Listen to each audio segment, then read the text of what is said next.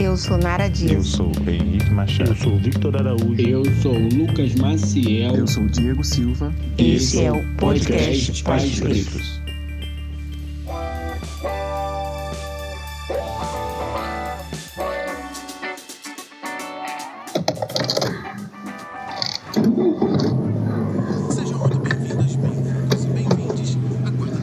Fala, mano, beleza? Não, topo sim, cara. Com certeza eu topo, topo esse bate-papo aí. Ô louco.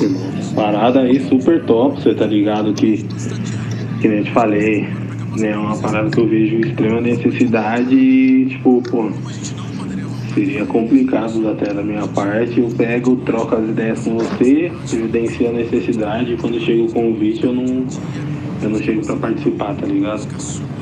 Não, tamo junto. Vou ver aqui com a Mari, né? Primeiro antes de cravar aí a resposta pra você. Mas, mano, tamo junto.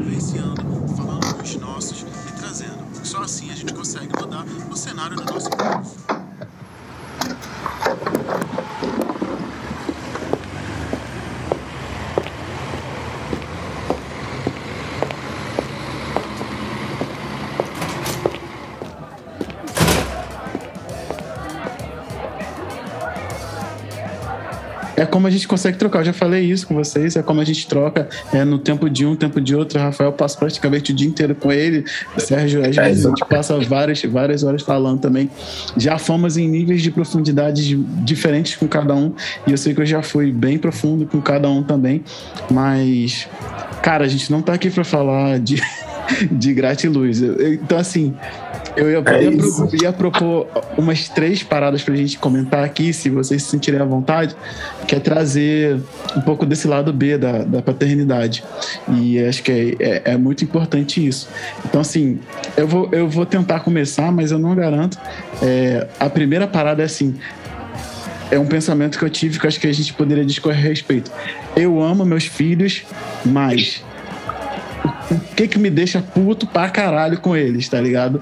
E aí, eu, e aí eu, vou, eu vou começar falando porque eu tô vivendo isso na pele aqui durante alguns dias. Então, assim, eu amo meu filho, mas ele me deixa muito puto. Benjamin está me deixando muito puto todos os dias, porque eu não sei o que está acontecendo dentro da cabeça dele.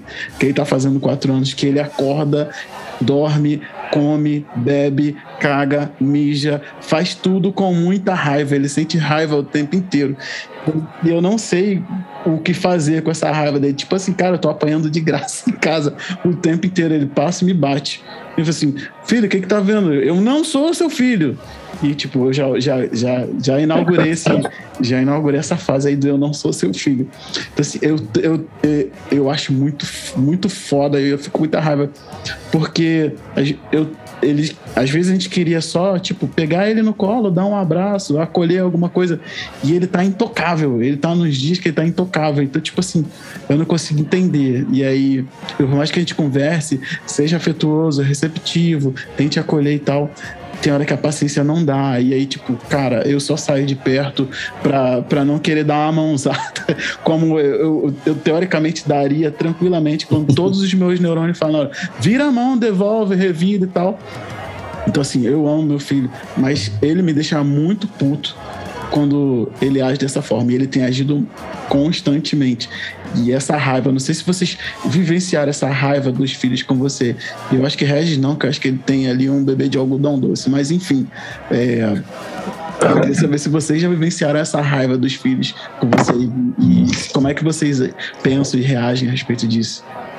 Diego, a bebê de algodão doce acabou de jogar toda a água no tapete. Aí, ó.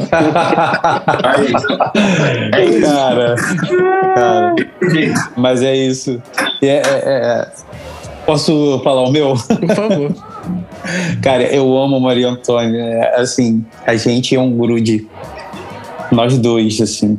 Mas, assim, eu queria muito ter. fa- fazer algumas coisas sozinho. Sabe? Porque parece que tudo eu tenho que levá-la. Parece que tudo ela tem. Se eu vou na padaria, pai me leva. Se eu vou sair do carro para ir na, na farmácia, ela precisa sair. do carro junto. Se eu vou ao mercado, ela tem que ir junto. Se eu não levar, eu já sei que vai ser aquela guerra do tamanho do mundo. E, e muitas vezes eu, desisto de fazer algumas coisas que eu precisava fazer para não ter que iniciar essa guerra e sustentar o não. E quando eu estou em casa, ela tá em cima de mim. Ou é no meu colo, ou é, ou é na minha carcunda, ou é, e de alguma forma ela tá em cima de mim. E isso daí me tira totalmente da paciência, até que chega um ponto que eu, que eu dou os berros, e aí eu me arrependo, eu vou lá, abraço, peço desculpa tal, não sei o que, mas isso me deixa muito mal. Muito mal. Cara, vou falar o meu. Assim, vocês falando aí é, é complicado. É, Areta e Benjamin, eles têm a idade tipo, muito próxima. Energia Eles têm uma também. personalidade muito parecida. Eles são, Sérgio, eles são fisicamente parecidos. Exatamente. Isso é surreal. Surreal, surreal. E a Areta, ela. A Areta, ela também tá saindo dos, dos três anos. Só que a Areta, ela não tá com essa raiva. A Areta tem. Ela é aquela criança do espírito combativo. Então, tudo, ou ela duvida, ou ela me desafia. Areta, é, Areta, não sobe aí não, filha. Você vai cair, ó. Daí você vai cair, pode pular dali. Eu até deixo, sabe? Porque eu acho que faz parte do desenvolvimento, subir nas paradas e tal. Só quando ela sobe muito alto, eu explico pra ela. Cara, eu viro as costas, ela sobe no bagulho, ela pula e fica olhando pra minha cara e fala: nem machucou. Tá vendo aí? Eu machuquei. tipo, pô, cara, tipo, é uma parada muito louca, porque ela, aparentemente, ela testa a minha credibilidade com ela, tá ligado? E, pô, isso daí pra mim, cara, parece que ela sabe. Parece que ela sabe. É uma parada que eu nunca falei perto dela, eu falo pra adulto, eu falo, pô, não desacredita de mim não me descredibilize, porque, pô, hoje eu já menti demais na minha vida, hoje eu só falo verdade, tira minha credibilidade e tal. Ela faz isso brincando, brincando, ninguém faz eu perder a linha do jeito que a Areta faz. De maneira orgânica. É isso, cara. E a Amara, a Amara, ela grita, cara. Ela grita. Porra. Tipo, Amara, não pega aquilo ali não, filha. Ela já dá um gritão. Pá! E, e é "Pô, daquele que vai lá no fundo do ouvido e machuca, Não. né? Porque a Aurora é especialista nisso aí. vibra. E aí eu, pô, eu fico mal, tipo, arrepia. Tem hora que Sim, arrepia. arrepia, arrepia. Cara, eu sou tomado por uma raiva, mano, que, tipo, eu fico, caramba, tal. Só que, tipo, eu já reagi muito, eu já gritei muito, eu gritava pra caramba. E aí eu comecei a ler a Elisama, cara. Fiquei com uma vergonha, mano. Eu fiquei com muita vergonha, muita vergonha. Porque ela contou as qualidades das meninas e tal. Parece que ela tá descrevendo as crianças. E aí, pô, fiquei envergonhado. E a Ana, irmão, a Ana, ela não responde quando ela sabe a resposta. Eu sei que ela sabe a resposta, mas ela não responde. E aí vem aquele sorrisinho de satisfação no cantinho da boca, assim. Eu falo, pô, ela tá me zoando, cara. Depois que eu sofri, eu falo, caraca, você sabe, você tá, sabe, sofri, suei. Aí ela dá aquela risadinha e fala, tô te zoando. Pô, pra quê, cara, que elas fazem isso comigo, cara? Na- de verdade, eu acho que às vezes elas ficam na maldade, porque elas fazem isso na maldade comigo, cara. Porque, pô, sabe, tipo, me toma uma raiva e eu vou lá, quero quebrar tudo, tá ligado? Mas aí me vem todas as paradas que a gente tá aprendendo, é, essa parada que a gente tá ressignificando a educação e tal, né?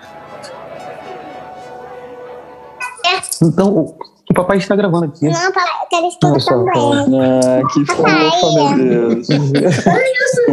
É isso, é isso aí. Não tem como não derrubar na porta aqui ainda. Vai lá agora com, com a mamãezinha, vai?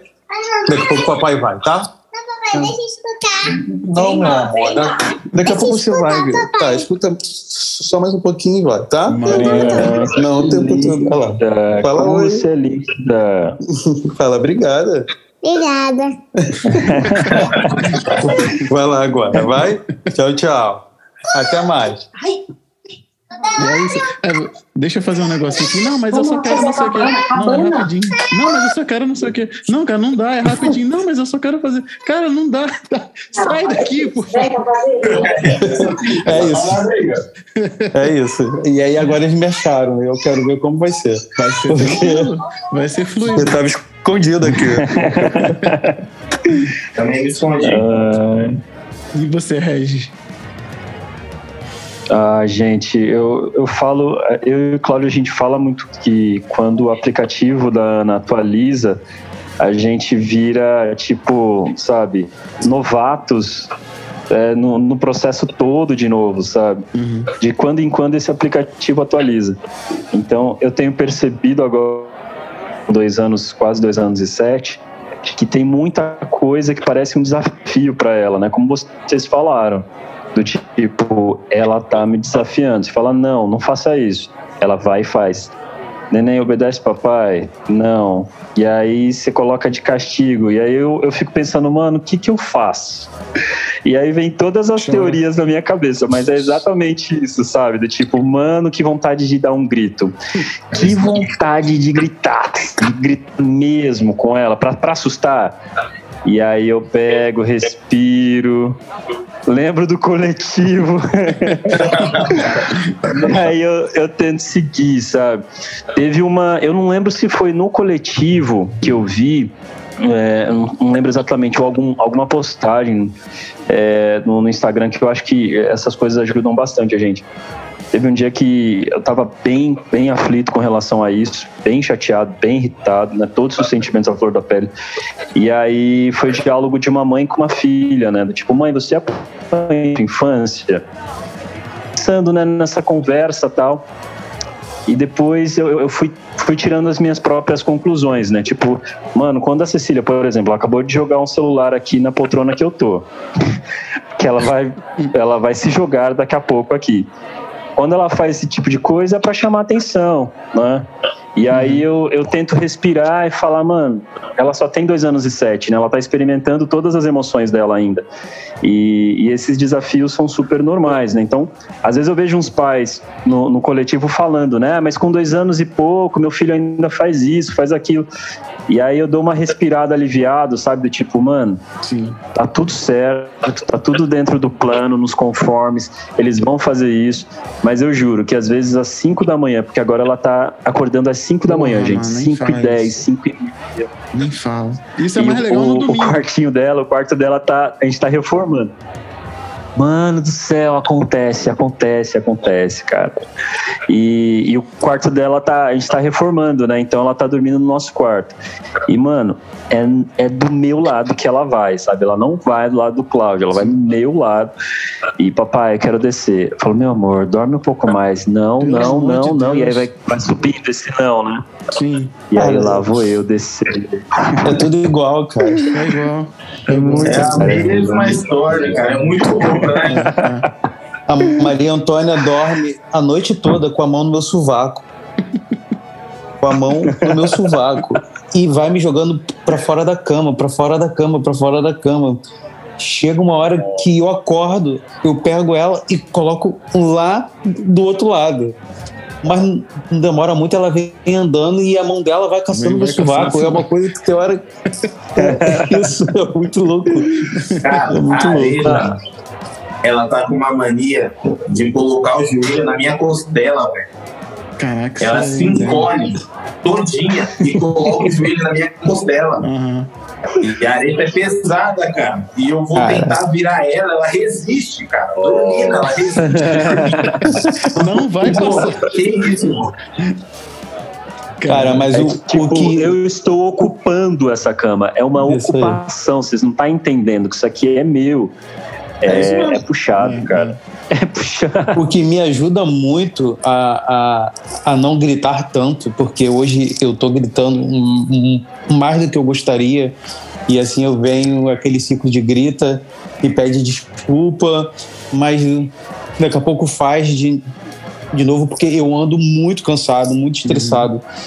Mas o, o que me ajuda, o, o que ajuda a gente foi ler sobre a criação neurocompatível, que ajudou a, a, a ver que, que, que, a, que a criança não está te testando. É que aquilo faz parte do desenvolvimento dela e não é algo que é pessoal, alguma coisa assim. E aí eu paro, penso assim, cara, ela tá fazendo coisa de criança da idade dela, o adulto sou eu, eu tenho que me regular. Nossa, e aí eu pego ótimo pensamento. eu, eu pego e falo, Andressa, cara, eu preciso dar uma respirada. Eu vou no banheiro, me, me tranco uns dois minutos, três minutos, ou então eu vou lá fora tal.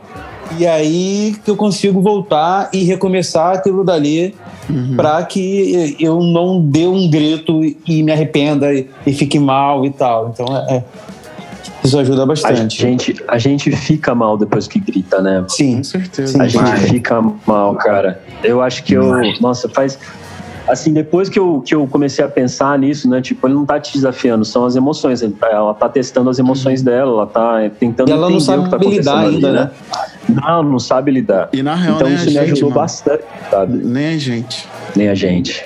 Eu acho que esse É é, o verdade. ponto. Eu não vou querer É atravessar, não, mas, tipo assim, nem a gente sabe lidar com essa parada. E eu vou dizer mais, assim, não vou puxar pro lado da didática, que não é o bagulho, mas como vai ter alguém a gente- ouvindo a gente, tem, a gente precisa ter um pouco de responsabilidade.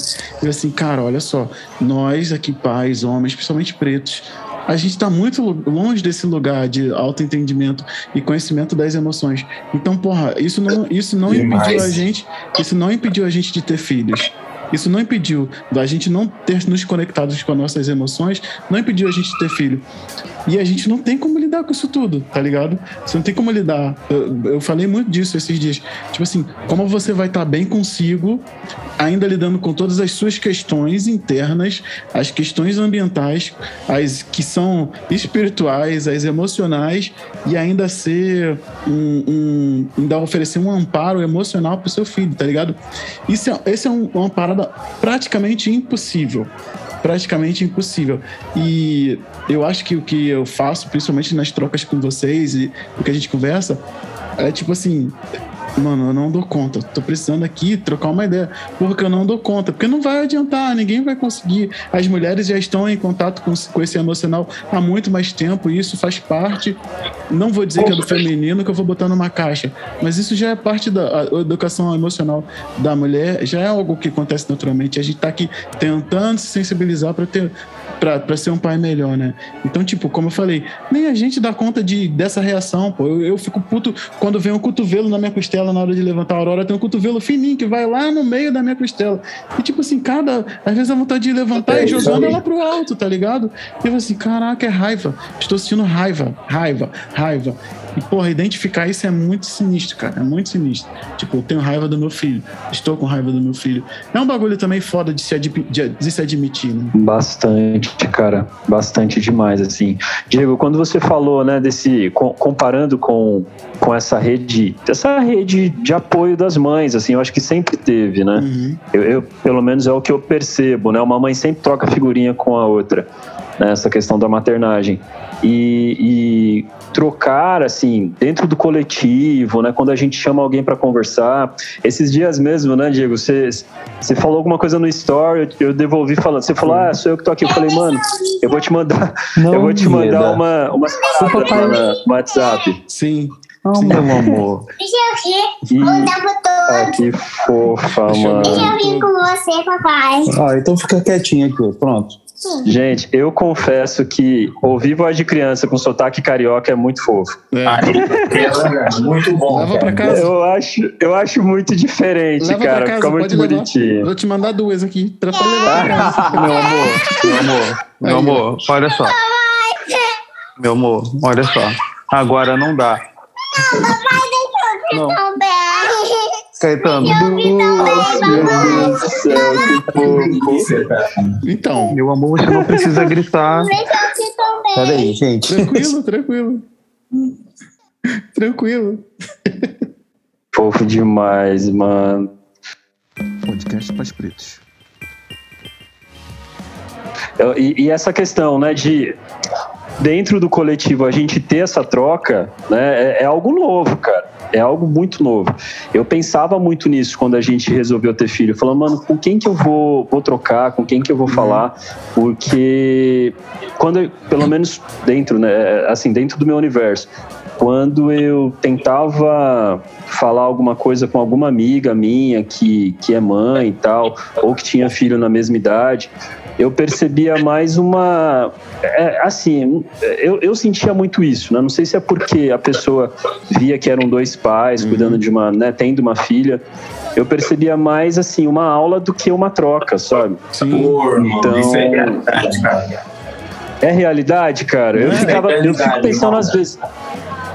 E isso me incomodava demais, demais. Eu falava, mano, eu queria trocar, não queria receber um manual de palestrinha instrução. aqui, né? E eu percebo que dentro do coletivo, é, palestrinha. E eu percebo que dentro do coletivo a gente troca, sabe? A gente, a gente fala tal. E eu acho, eu acho isso muito importante, cara. Eu vim ter contato real com as minhas emoções, tipo, dar nome para o que eu tava sentindo depois que eu conheci minha esposa. Depois que a gente casou, na real. Nosso primeiro ano de casamento foi o caos. Porque eu cheguei, pô, cheguei sem nada, assim. Não tinha, pô, emocionalmente eu cheguei bagunçado. E a minha esposa, ela começou a trocar essa ideia comigo, mas ela, tipo, ela trocou com muito respeito, tá ligado? Tipo, ela procurou saber da minha história e tal, e aí ela começou a trocar. E na real o que fortalece, o que sabe, que bate muito em mim para que eu que me motiva muito para que eu corra atrás dessa parada de estudar mesmo, real, de trocar, de me abrir, mostrar fragilidade, porque pô, homem preto não mostra fragilidade, não fala de fragilidade. Homem preto falar que tá triste, homem preto falar que tá cansado, homem preto falar que tá preocupado com o que tá acontecendo no Brasil. Pô, tá de sacanagem. Tá ligado? Você tem que trabalhar, você tem que. Mano, você tem que fazer o que é colocado pra você fazer e já era, mano. Tá tudo certo, vai lá e faz e acabou. Performar esse papel, né?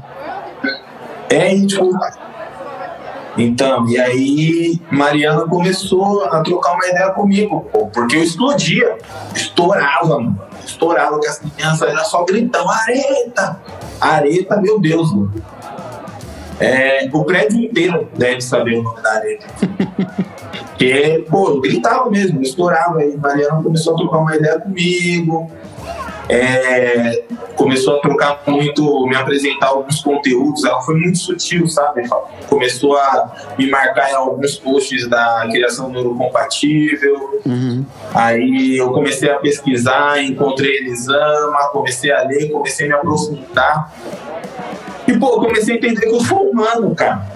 Comecei a entender que eu sou humano. E esse processo de desumanização do homem preto mexe muito com as nossas emoções. E eu digo que a primeira face desse processo de desumanização é tirar o nosso direito de sentir, tá ligado?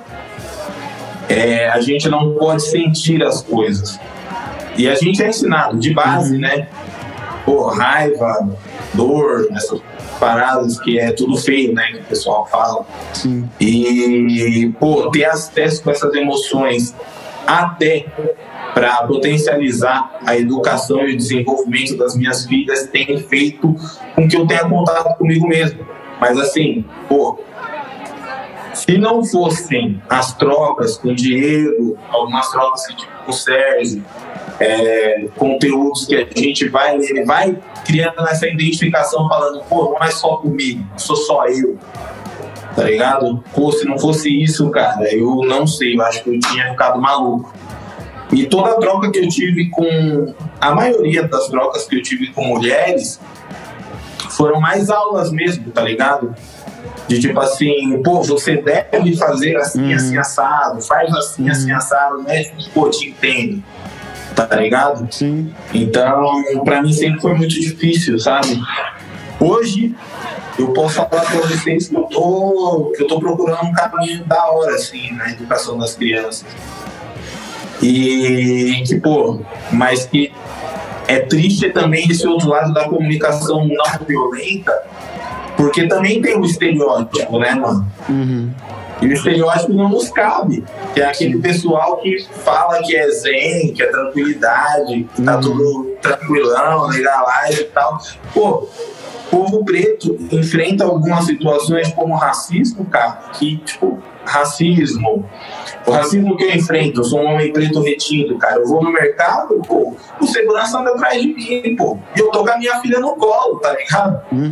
Tipo, qual- qual- como que eu vou ficar bem, meu irmão? Como que eu vou. Como que eu vou. Como que eu vou acessar esse sentimento e ficar bem na hora que a minha filha desse mesmo mercado ela pegar e falar, pô, eu quero tal parada, eu falar, filha, não vou te dar, tal, eu agachar e ela resistir. E a hora que ela gritar, que ela estiver cansada. E eu com essa uma pressão do né? cara aqui me observando, tá ligado? Mano, como que eu vou conseguir me controlar, irmão? Tá ligado? Então, pô, É muito coisas isso, cara. Muito tem coisa isso. que a paternidade preta, tá ligado? A paternidade preta mesmo só entrega pra nós, homens pretos. Eu acho que a gente tem que começar a compartilhar, dividir mesmo. Porque, porra, isso daí salva a paternidade, mano. Com certeza. E, cara, admitir, eu acho que é uma parada mais. Por, por mais que a gente tenha até falado, tal, tipo assim, tirar desse lugar sacro, né? Essa parada, até porque a gente nunca teve em lugares sacros. Tipo assim, eu sinto raiva do meu filho. Cara, eu, eu fiz essa provocação justamente por isso, porque assim, você admitir que sente raiva é o gatilho para você tentar mudar esse processo, né? Tipo assim, cara, eu tô com raiva dele. O que, eu vou fazer? Pra não ficar naquela parada assim, fiquei puto, vou reagir. Não, calma aí. Isso que eu tô sentindo dele é raiva. Eu posso sentir raiva do meu filho. Posso, naquele momento, odiar o meu filho. Isso não significa que eu vou atentar contra ele, sabe? De qualquer forma que seja. E não significa também que você não, você não vai conseguir segurar essa ação. Mas, tipo assim, pô, eu sinto raiva. Caraca, calma aí, isso aqui é raiva. Então, já vem daquela parada assim, nós sabemos identificar nossa raiva ou a gente só fica puto pra caralho? Então, tipo assim, você está sentindo um sentimento genuíno, é raiva. O que, que a gente vai fazer a partir disso? Então, porra, se seu filho, tipo, essa provocação, seu filho te faz raiva, e aí, cara, você vai fazer o que, que, o que com isso? Não dá pra você dar vazão nessa raiva de uma maneira física ou gritando e tal. Tipo, você pode fazer porque vai ser talvez o caminho que o seu cérebro conheça, mas e aí? Tá ligado? Que- Como é que a gente vai passando essa raiva, né, adiante? Então isso é, é uma parada muito foda mesmo. Mas sentir raiva, eu quero que isso fique que- no, no- no lema do que a gente tá fazendo. Sentir raiva do filho é algo genuíno. É algo genuíno. Tem que fazer parte da narrativa, inclusive. Tem sim. E outra, né, gente, a- as redes sociais, elas nos colocam em caixas, né, assim, em caixinhas de um pai dedicado, um pai exemplar, é assim, é assado. E a gente vai, se a gente não, não olha para a rede social com muita responsabilidade, a gente começa a se frustrar, né? Porque na rede social as pessoas, principalmente digital influencer, vai mostrar uma família margarina que, cara, inalcançável, principalmente para pessoas como nós, né? Porque às vezes a gente fala, ah, eu sou um pai exemplar, ah, eu tento e faço isso, faço aquilo, em alguns grupos que as pessoas olham e estranham, né? Se fosse um homem branco falando aquilo, eu acho que não teria tanto estranhamento. Eu, eu pelo menos percebo bastante isso em alguns em algumas situações. Então, é, eu acho que tem todos esses atravessamentos e as redes sociais que, cara, tentam doutrinar a gente de um jeito que é uma perfeição inalcançável, né? Tipo, você não pode sentir raiva, você não pode. Então, eu acho muito legal as trocas que a gente... Essas trocas verdadeiras, sabe? Sim. Do tipo, não, você, você, você vai sentir raiva, isso é muito comum. O que, que você vai fazer a partir disso? assim, eu pelo menos eu criei meio que uma, uma preguiça de conversar sobre paternidade com muitas pessoas que, que, eu, que eu conheço justamente por conta disso, porque nós homens, pais, a gente está acostumado a entregar o mínimo e se dedicar a ser um bom pai. Não, a gente entrega o mínimo e o cara diz: Ah, eu sou um bom pai, eu trabalho, não, não falta nada na mesa do, da minha filha e eu boto ela no colégio caro e saindo de lá ela vai pro balé, pro judô, tem natação, isso, aquilo, e ele não passa tempo com a criança. E com isso, ele não tem tempo para criar essa raiva da, da criança, porque ele não tem contato. Às vezes ele chega em casa, a criança já, já tá dormindo, e ele sai, a criança ainda tá dormindo, e ele só tem o sábado e o domingo. E o sábado ele tá lá na pracinha, tá passeando, isso, aquilo.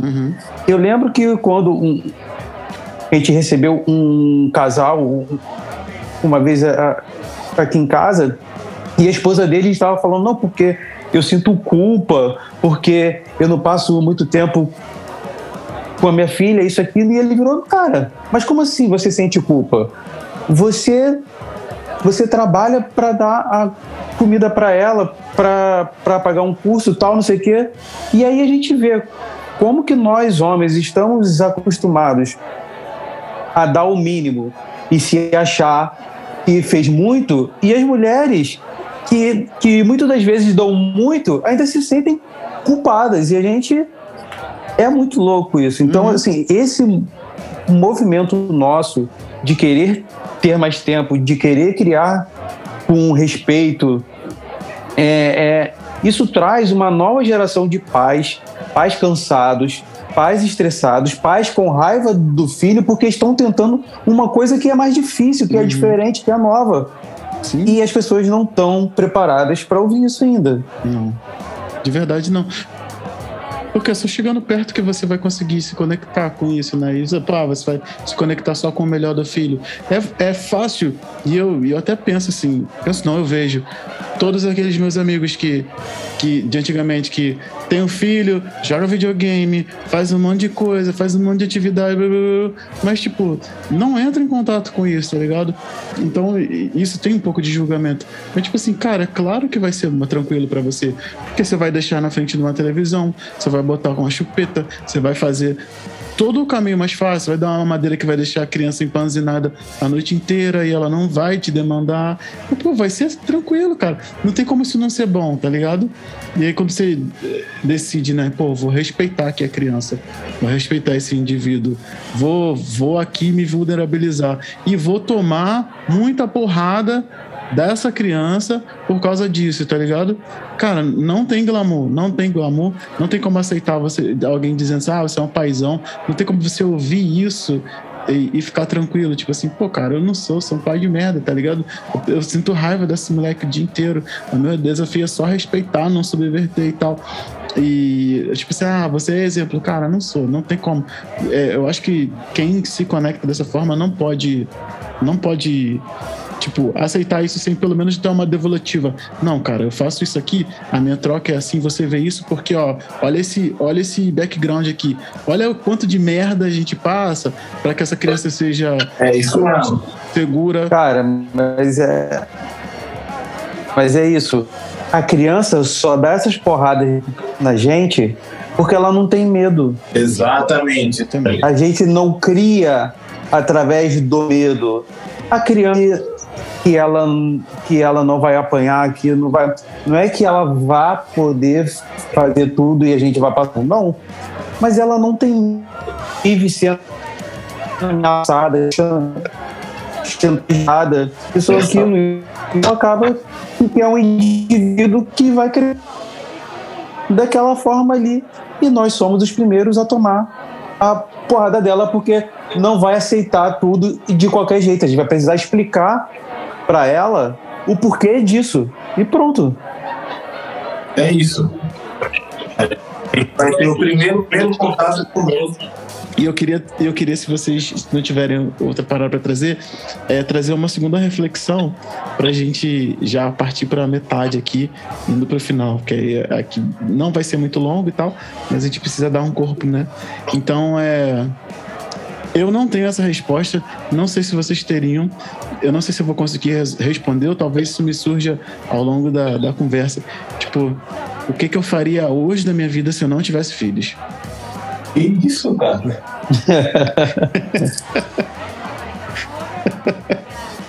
Cara, eu não consigo. Eu não consigo me, me imaginar sem a vida que, que eu tenho hoje. Então, assim, eu não. Até porque, cara, eu acho que eu não estaria aqui.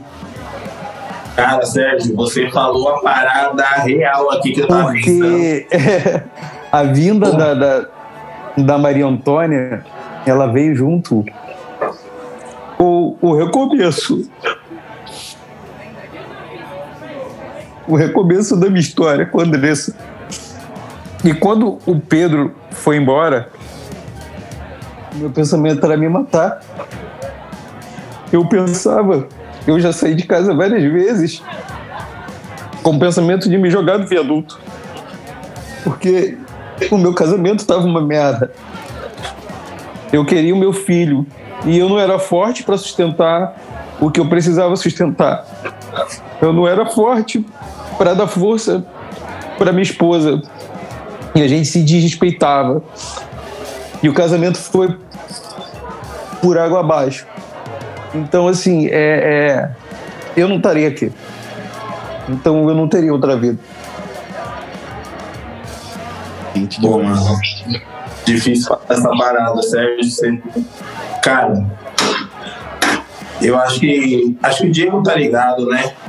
Mas vocês dois não. Eu, eu sou alcoólatra, mano. E eu não bebo desde o dia que eu soube que a mãe da Ana estava grávida. A Ana não é a Ana não é filha minha com a Mariana, é de um relacionamento anterior. E cara, quando quando a Ana quando eu me relacionei com a mãe da Ana, eu tava eu tava afundado na depressão, cara. Tava lá dentro, tá ligado? Da depressão. E eu tava querendo me matar, cara. E eu ia me matar de tanto beber. Eu tinha esse plano, tá ligado? Eu ia me matar de tanto que. de tanto beber, irmão. Eu bebia e bebia e bebia e ia pra noite, virava noite, e não dormia. E, e, tipo, eu comecei a me relacionar com a mãe dela nesse pique. E eu tava tentando me matar. E quando eu. E quando ela falou pra mim que ela tava grávida, cara, aquele dia ali eu, eu falei, pô, essa criança precisa de mim, cara. Essa criança precisa de pais. Não tive um pai presente, muito pelo contrário. Todas as vezes que meu pai aparecia, ele aparecia para me quebrar mais um pouco, tá? E eu tinha uma parada comigo mesmo desde criança. Bagulho de quando eu tinha 10 anos de idade, eu falei que eu ia ter uma família e que eu ia ser pai real das minhas filhas. Eu ia participar, eu ia ser ativo, tá ligado? Porque eu nunca tive, nunca tive pai, assim, pai ativo, pai participativo, tal, parceiro. Nem pra fazer merda comigo, tá ligado? Então, cara, aquele dia eu tomei a decisão. Porém, cara, essa, pelo momento que eu tava, eu não acompanhei os primeiros anos da Ana, tá ligado? Mas eu tinha certeza que um dia a gente ia viver o que a gente vive hoje, tá ligado?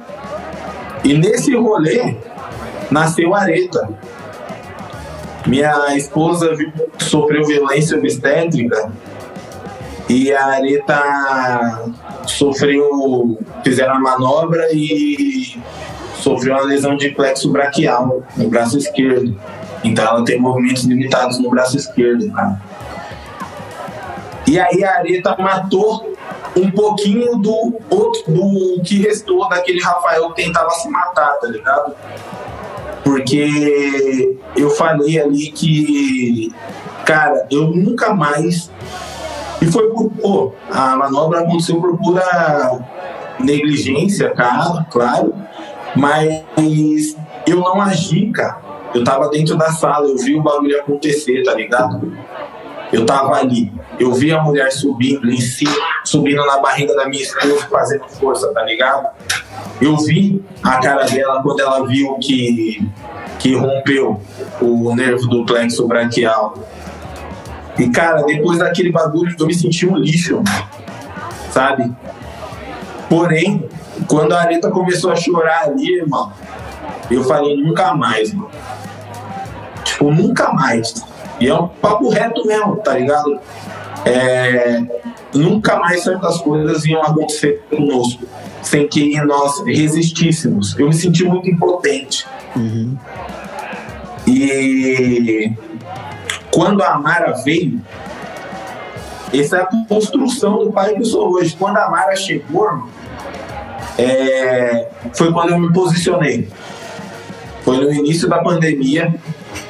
Eu ainda eu tinha acabado de pedir demissão do CLT. E, cara, a, a, no começo, foi no mesmo hospital. Tipo, o médico que atendeu a gente de cara foi o mesmo médico que atendeu a minha esposa.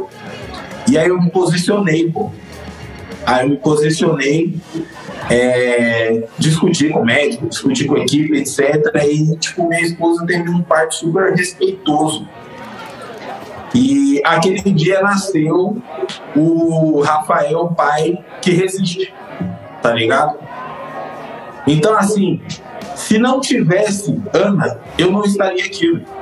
Eu também não estaria aqui, porque eu tinha é, atingido meu objetivo de me matar, de tanto beber, tá ligado? Se não tivesse a Anitta, eu não tinha tomado a decisão de agir, tá ligado? De buscar informação. E se não tivesse a Amara, eu não ia ter entendido o peso que é resistir, mano. Tá ligado? Então, mano, tipo. Desculpa. Então, sem as filhas, eu não seria nada. Eu não estaria aqui, eu não teria o entendimento que eu tenho hoje, eu não buscaria as coisas que eu busco hoje. E eu não existiria, mano. Então, assim, se minhas filhas não existissem, a gente não teria conhecido, porque eu também não ia estar aqui na Terra. Verdade. Regis, você quer falar alguma coisa? Que, que bonito ouvir isso, meus irmãos. Muito bonito, viu? Muito bonito ouvir o depoimento de vocês. Cara, é, é, eu acho que eu sigo na mesma linha, Diego. Eu não consigo me ver, entender, me entender como sujeito sem a Ana Cecília, porque é, eu acho que todo preto sabe o que é sofrer preconceito. Todo preto sabe o que é estar dentro de um grupo minoritário. E desde quando eu me declarei gay, eu gosto de falar declarei, não assumi, porque a gente assume culpa e a gente não tem culpa de quem nós somos. É, muita gente, cara, e gente da família, sabe, chegou para mim para me matar, matar alguns sonhos, sabe? É, do tipo, poxa, eu pensei que você ia ter filho, poxa, eu pensei que eu ia ter neto, poxa, eu pensei que não sei o quê. E, e, é, e é, tão, é tão brutal isso com, com um homossexual, porque você vai simplesmente dando algumas sentenças, né, para para a vida, né, para o futuro dessa pessoa. E cara, desde muito criança eu sei que eu sou gay. Né, eu me declarei gay com 26 anos para minha família. É, na verdade, com 26 anos eu me declarei, é, me declarei gay para a primeira pessoa que foi meu irmão, depois meu pai. E e eu sempre quis ter filho, sempre quis casar e ter filho, sabe? Então eu lembro de ter 12 anos de idade, 13 anos de idade, numa igreja que condenava quem eu era e todas as pessoas da comunidade que, que eu viria a pertencer. E eu pensava, não, eu vou, eu vou casar, eu vou ter filho. Só que com aquela confusão, né? Gente, às vezes eu pensava, poxa, vai ser com uma mulher, eu vou fingir isso, vou fingir aquilo. E às vezes não, principalmente quando eu estava revoltado, eu falei, não, vou casar com o cara e, e, vai ser isso, vai ser aquilo. Só que não eram referências que eu tinha com 13 anos de idade. A gente não tinha uma família é, homoafetiva é, estampada numa, numa campanha de publicidade. Não que a gente tenha tanto isso hoje, mas a gente tem. Hoje a gente consegue ver isso né? Nas redes sociais, consegue ver na, na publicidade. Então, eu, eu, eu vejo que a minha geração também desbravou muita coisa, né? E quando eu conheci o Cláudio, é, foi um, um encontro de projetos, sabe? A gente fala que a gente, a gente começou a namorar e a gente olhou para um, um olhou para o outro e falou: esse é o projeto de vida que a gente quer. Dois doidos, né? Porque uma que a gente se conheceu numa viagem, né? A gente se conheceu em Diamantina, na cidade de, de Minas Gerais. Ele estava mochilando, eu estava mochilando, a gente se conheceu num hostel. Não tinha a mínima possibilidade da gente se conhecer se não fosse esse dia em específico, sabe? E, e, eu acho que foi tudo coisa do universo, sabe? Assim, é, era para acontecer, tinha que, ser, tinha que acontecer desse jeito. E, cara, a gente terminou aquela viagem namorando, dizendo que ia casar e que ia ter filho. Então, muita coisa a gente passou junto, por muito preconceito a gente passou junto e paz. Só que é um projeto de vida. A Cecília é, é um projeto de 2013, cara. A gente se conheceu em 2013. E desde lá a gente, a gente decidiu que ela ia que ela ia vir, que ela ia nascer, sabe? Então, quando, quando, quando eu penso assim, tipo, Reginaldo 2022 sem a Cecília, não, não tem, cara. não tem o um mínimo, porque não tem Reginaldo 2022 sem o Cláudio também, sem a casa que a gente comprou, que a gente está quebrando ela inteira aqui. Uhum. sem, sem os nossos, sem os, as, nossas, as nossas famílias também, que, que depois de, de várias, várias situações estão com a gente sempre, sabe? Então não uhum. tem, cara, não tem, definitivamente. massa, massa, massa demais. É, eu acho que se eu não tivesse filhos, cara, eu não tenho uma resposta muito longa para dar em relação a isso não. Mas se eu não tivesse filhos, eu ia ser, eu ia ser só, tá ligado? Ia ser o cara sozinho, incompleto. Porque eles trouxeram tudo isso aqui, cara. Tá ligado? Tudo isso aqui. A potência que, que cada um de vocês traz. Na, na real, não tô falando isso aqui para aparecer aqui, nada disso não. Ia ser só, tá ligado? Só. Não sei não sei o que eu seria hoje também. Não, não consigo olhar para um lugar onde eu estaria se não tivesse filhos. Os meus filhos, eles moram no meu imaginário desde 2007, tá ligado? Quando eu conheci a mãe deles. Que tá aqui comigo até hoje. Então, seria só, cara. De verdade. De verdade, assim. Não teria história para contar. Não teria. Não sei, cara. Não teria nada, tá ligado? De verdade. Não ia ter cuidado para ter nada.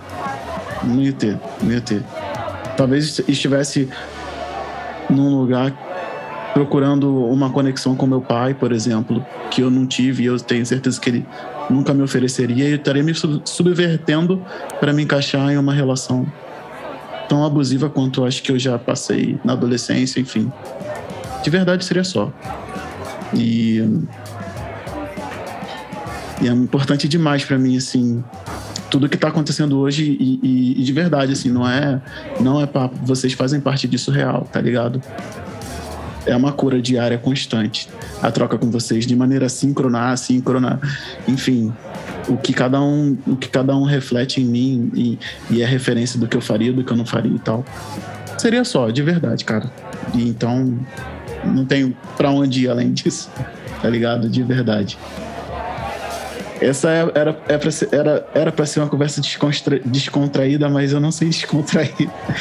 Esse projeto que eu comecei agora com esse programa é para trazer conversas desconfortáveis entre pais. Não vou ficar no lugar do conforto. Não vou. Então, eu sei que já teve gente procurando aqui e trazendo vários relatos. Eu recebi, eu recebo. Então, o lugar dessas conversas desconfortáveis, elas vão ser, ele vai ser aqui, que vai acontecer uma vez por mês nessa ambientação que está tendo. Mas esse lugar ele tem que existir. E para vocês que estão aqui comigo e para que quem porventura estiver ouvindo, a gente, eu, eu, Diego, estou oferecendo um local seguro. Então, todo mundo é bem-vindo aqui, de verdade. Isso é muito importante para mim. É uma cura diária, como eu falei. E, pô, se eu pudesse, se eu puder ter entregue algo para cada um de vocês, é isso, cara. De verdade, assim, esse local. Não sei se eu tô abrindo um parênteses aqui, mas para mim, como um, um, um homem que sempre foi reconhecido como gay, né? Tanto na escola quanto no trabalho, mesmo não tendo me declarado nessa época, né? Eu sempre tive amigas. Eu muito difícil eu tive amigos, muito difícil alguma em alguma situação da minha vida eu tinha amigos, né, homens. Geralmente eram amigas. Os amigos que eu tenho são os meus irmãos. Nós somos em cinco, um é falecido, né, mas os amigos que eu tenho assim para trocar, né, que eu tinha para trocar, eram meus irmãos. E agora no coletivo eu percebo essa troca, cara, e trocas sensíveis, sabe? Coisa que eu, eu juro que para mim é novo ainda, é muito novo é, é falar com é, homens cis, héteros, é, de, de sentimento, falar de situações de paternagem. Então eu acho que esse coletivo ele também me cura, né? Porque eu acho que é, eu, eu, eu levei muita porrada, né, metaforicamente falando, né? A respeito disso era um universo que eu não, não tinha a possibilidade de entrar, né, para conversar normal, sem estereotipar nada, né, porque às vezes eu percebia que quando eu entrava numa roda de, de homens héteros para conversar, para falar alguma coisa, eu sempre era estereotipado. Então eu acho que o coletivo também me cura, sabe, diariamente quando, quando existe uma troca, quando existe essa, essa exposição de sentimento. Então, abrindo um parênteses aqui, já fechando, é, é muito importante essa, esses diálogos, muito importante para mim. Ainda não, meu amor. Já vou. Vamos voltar pro mundo real agora. que o mundo real chamou aí na porta agora. Vamos... Quantos. Qual é o horário que elas dormem, cara? Porque eu fico, eu fico tomando como parâmetro os irmãos dos amigos que têm filho mais velho, assim. então, eles geralmente dormem às 9 horas às nove, nove e meia da, da noite é o horário que a gente bota eles para dormir. Só que hoje aconteceu algo bem atípico. O Caetano foi tirar a soneca da tarde dele às 5 da tarde. Delícia. E acordou, e acordou às 8 e meia. Então, assim, provavelmente. Pois é. Então, provavelmente a Maria vai dormir agora. Eu saindo aqui, eu vou botar ela no carro, vou dar uma volta aqui com esse balãozinho, ela vai dormir. Uhum. E o Caetano, a gente vai ver como a gente vai. Mano, como a gente vai fazer no carro. Eu achava que eu era a única pessoa do mundo que fazia uhum. um negócio desse, sabe? Tipo, as pessoas, as pessoas olhavam e falavam, que coisa mais sem sentido. Eu falei, gente, dá certo. Dá, dá não. certo.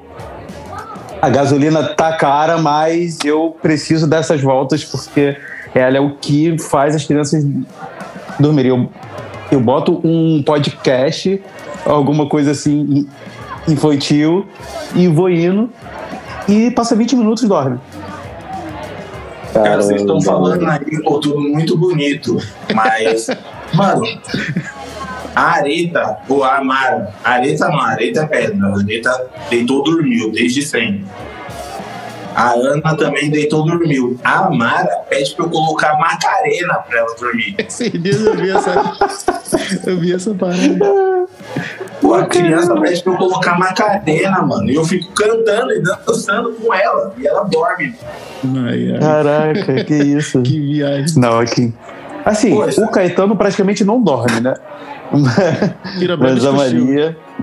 Isso aí. Mas a Maria, ela um livrinho, se, se, eu, se eu ficar com ela no colo e cantando alguma coisa, ela dorme, mas no carro é muito mais fácil e aí às vezes eu boto no carro mesmo. Foi. Show, show.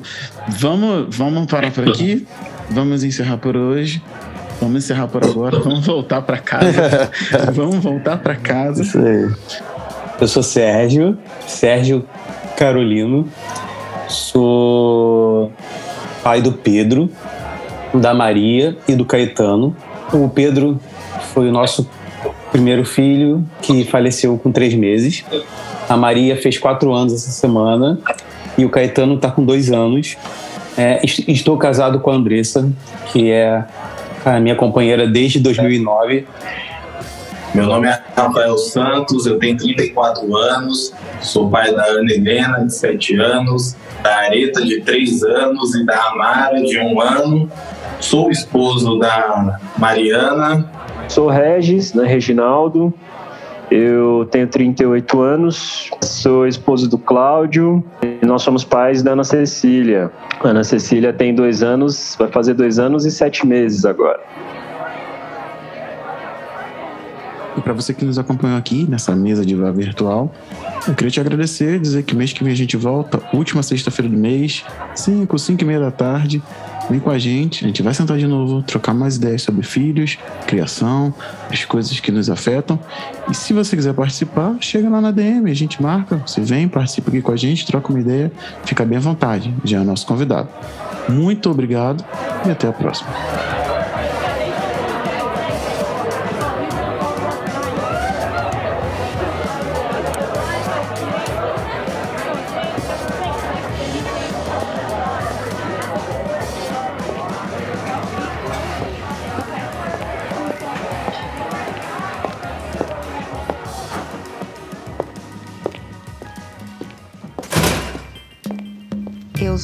Eu sou Henrique Machado. Eu sou Victor Araújo. Eu sou Lucas Maciel. Eu sou Diego Silva. Esse é o podcast Pais Gritos.